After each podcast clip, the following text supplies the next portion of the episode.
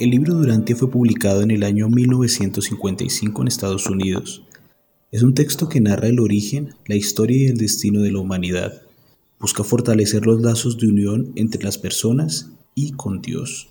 Dentro del texto existen dos puntos primordiales para entender este proseguir al que vinimos al mundo. El primero es que tenemos un destino eterno como humanidad. El segundo es que no se puede perder la fe en Dios. Esta es la clave para el progreso espiritual. Temas principales. El universo central y los superuniversos. Esto hace referencia a la naturaleza superior que posee la realidad y además a la organización astronómica del cosmos. Habla del Padre Universal, el Hijo Eterno, el Espíritu Infinito, entre otros. El universo local.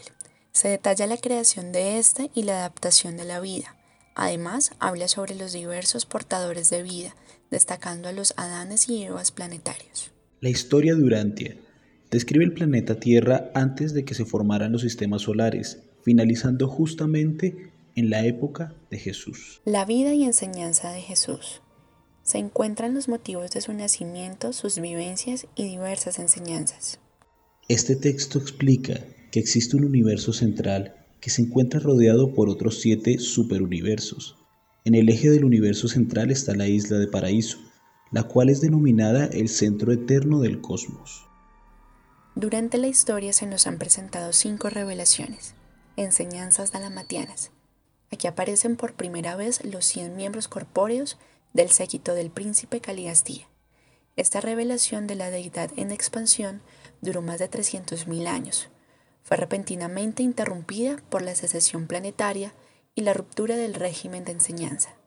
Enseñanzas edénicas Aquí se encuentran los primeros seres que habitaron el planeta Tierra, Adán y Eva en el campo sagrado del Edén. Las enseñanzas de Adán fueron transmitidas por los sacerdotes setitas.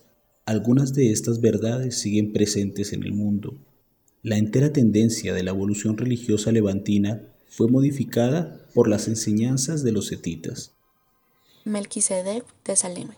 Se implementó la enseñanza de la confianza en la beneficencia omnipotente de Dios y se proclamó que la fe era el acto por el cual el hombre ganaba el favor de Dios.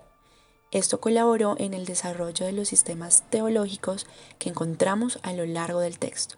Jesús de Nazaret, quien es Dios y el Padre Universal encarnado, en su esencia está el enseñar el amor y servicio al prójimo en el planeta Tierra. Al seguir sus enseñanzas, se está sirviendo del mismo modo a Dios.